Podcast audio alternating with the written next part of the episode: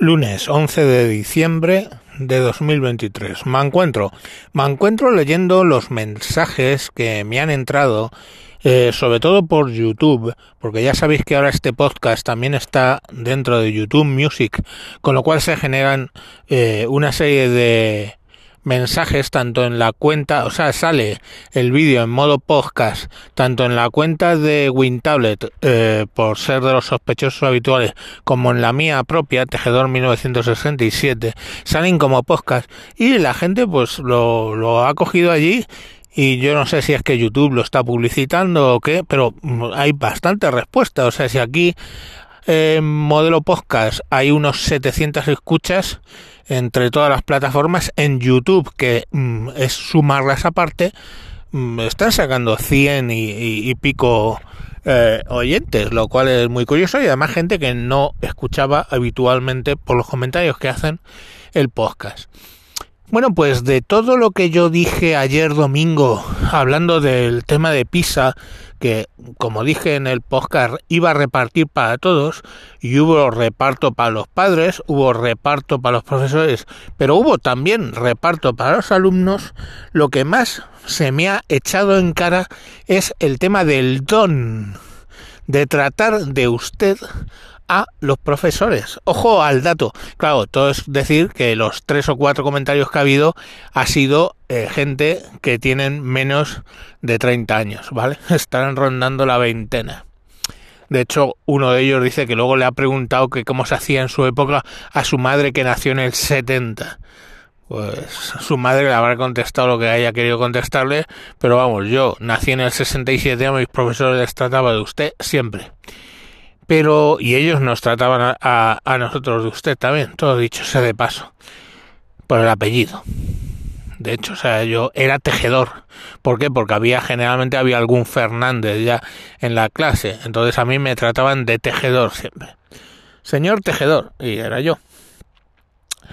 Eh, bueno, pues de todo lo polémico que pudiera parecer que dije, parece ser que eso es lo que más ha llegado a los comentarios de YouTube y como diciendo que es una chorrada, que el lenguaje solo sirve para endulzar los oídos. Pues mira, el lenguaje es lo que nos separa de los animales, porque conciencia, en mayor o menor medida, hasta los animales tienen, algunos, ¿no? Los, digamos, animales más cercanos a temas son más conscientes de ellos. Un chimpancé es más consciente eh, hay perros y gatos que tienen conciencia de ellos mismos, ¿no? Em, elefantes tienen conciencia, los, los delfines. Pero lo que nos separa de los animales al final es el lenguaje. Entonces las palabras no son una cosa que están ahí para endulzar los oídos de nadie, ¿no? Es lo que nos separa de los animales. Y el comportamiento de las personas, tratar de usted, dar las gracias, pedir por favor, es lo que nos separa de los bárbaros, a la gente civilizada. La gente civilizada damos los buenos días al llegar, eh, damos las buenas noches al irnos a acostar, damos el por favor, decimos gracias y tratamos de usted. Eh, yo que tengo cierto contacto con población latina, lo que más les choca eh, cuando conocen españoles es que somos muy directos, enseguida vamos a temas personales y preguntamos si no tenemos no somos cohibidos, digamos, o no tanto que ellos, que son más de dar la vuelta, o sea, nosotros vamos por la calle, oiga, ¿me puede decir la hora?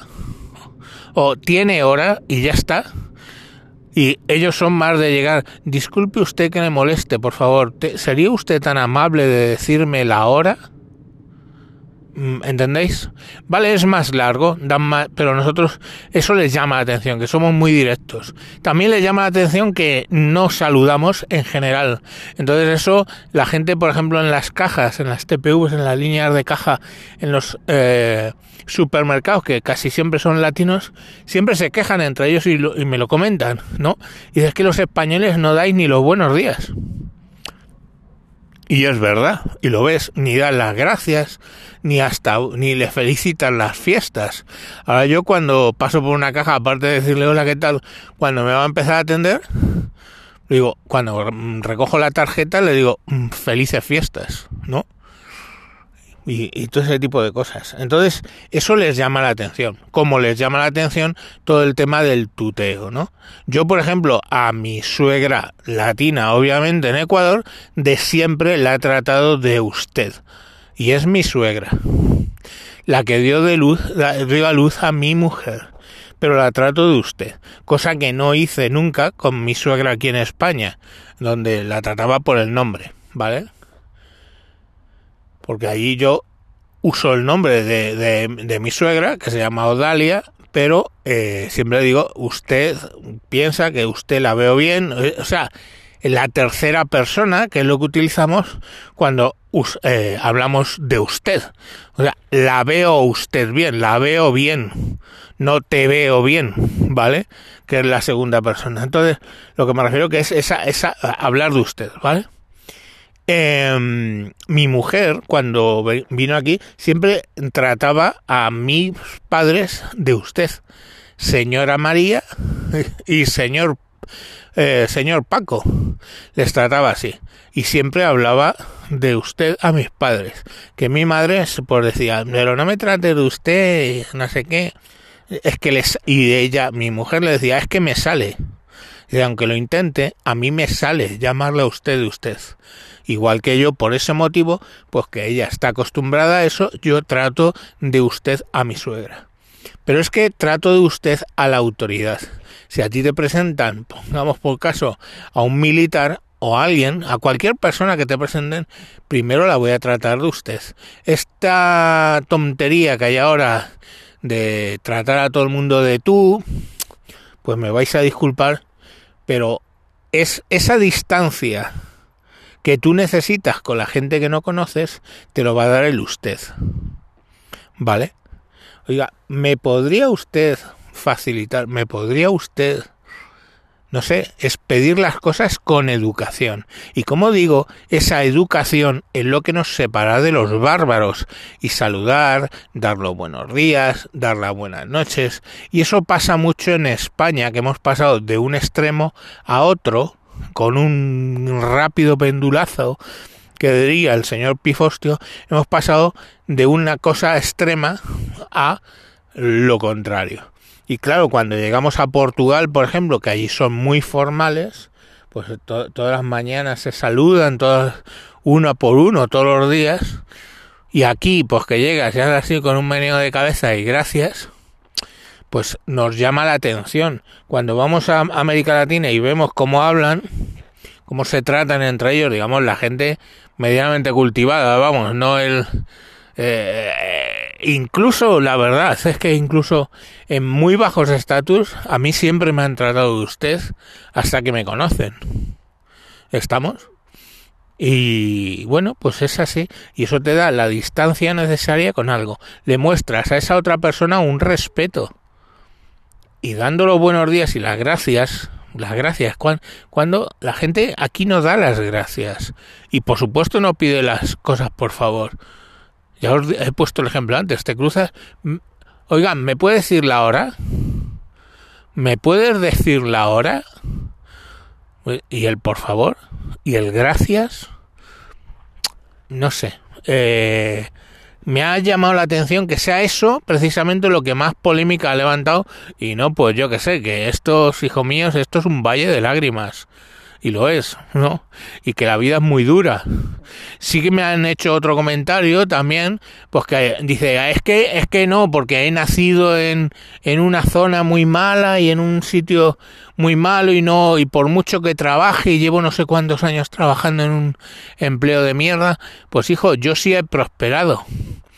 Yo nací en Aluche, que es el sur de Madrid, lo que se llamaba el cinturón rojo, porque éramos los que votábamos a la izquierda, en Madrid de toda la vida, eh, y Aluche en los años 70 era una mierda de sitio, una mierda de sitio. Veías allí a los drogadictos de la heroína, de la epidemia de heroína, que era un capítulo sí y otro también de The Walking Dead.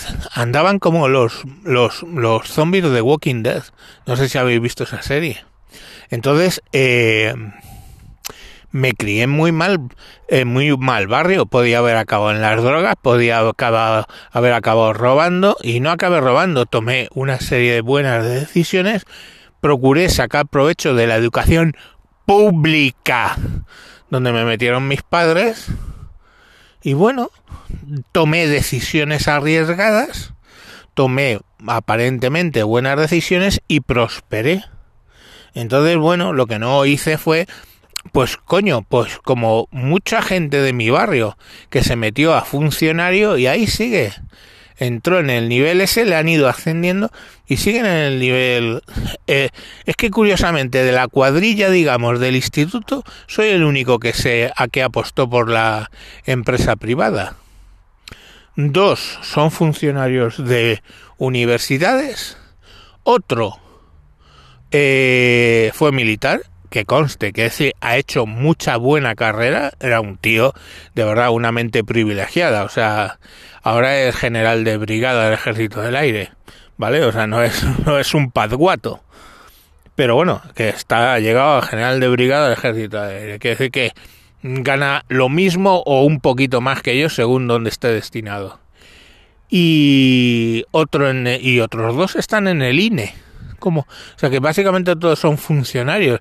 Alguna vez lo hice de broma cuando quedábamos a comer, le decía, oye, dejar, ya pago yo directamente porque si pagáis vosotros vamos a, acabo pagándolo yo, ¿no?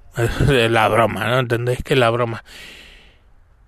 Pues bueno, claro que hay posibilidades de crecer. Para eso hay dos, dos cosas que yo llamo los eh, ascensores sociales, que es tener asegurada la sanidad la sanidad pública y tener asegurada la eh, educación, la educación pública. Mientras eso lo mantengamos, tienes posibilidad de subir. Lo digo porque si tú de repente te pones malo y tienes que invertir tu dinero en curarte, eso te va a hundir, como de hecho le pasó a mi suegro en Ecuador. Allí no hay seguridad social, tenía tierras, tenía muchas cosas, pilló un cáncer, vendió tierras, vendió casas, vendió muchas cosas para tratar de salvarse del cáncer y no le salvaron a base de que de pagar a médicos particulares de los que había allí y no se salvó y arruinó con ello a su familia. Entonces eso aquí en España es más difícil porque tienen la seguridad social, ¿vale?